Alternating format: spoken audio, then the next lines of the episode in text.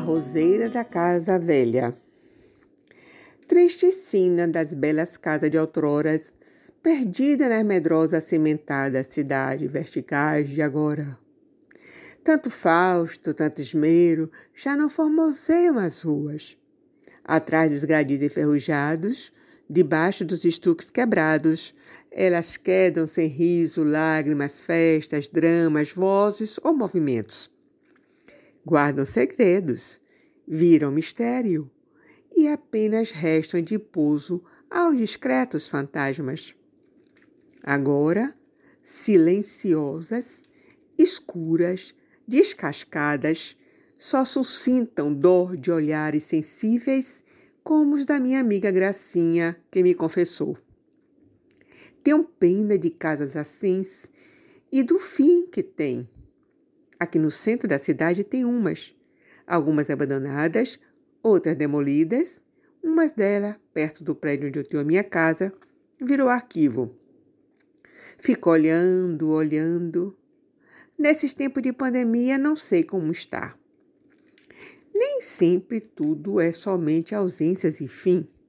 Às vezes, numa casa decrépita, aparentemente sem vida, uma roseira permanece a ornar a velha escada de pedra e a perfumar os ares.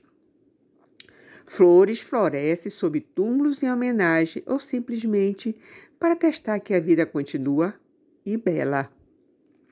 E Gracinha continua a me contar. Mas, uma vez eu pedi a um segurança um galinho de uma roseira antiga que tem lá. Cuidei, cuidei, ela pegou, dá umas rosas lindas, antigas, perfumadas.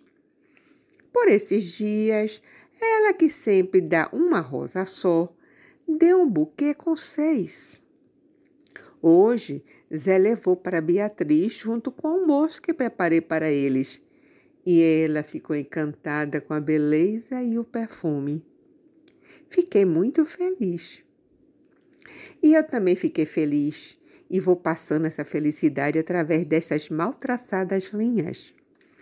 As mãos que plantaram a roseira na casa antiga provavelmente já não existem, mas ainda promovem alegria numa triste manhã de pandemia. Vão no mimo que a mãe confinada envia à filha. Firma-se no encantamento de quem recebe a beleza perfumada. Prossegue na felicidade que espalha. Sem saber, essas mãos desconhecidas e agora invisíveis cumpriram dizer de Cecília Meirelles. É bom deixar um pouco de ternura e encanto indiferente de herança em cada lugar. Assim dá-se a permanência para além das vistas, para além das existências. No escondido e encadeado das coisas, faz-se faz o milagre. Num dia que não se sabe, alguém plantou uma roseira para mais embelezar a casa já bela. O tempo passou, o alguém se foi, a casa abandonada envelheceu sem cuidados até parecer morta na mudez da decadência.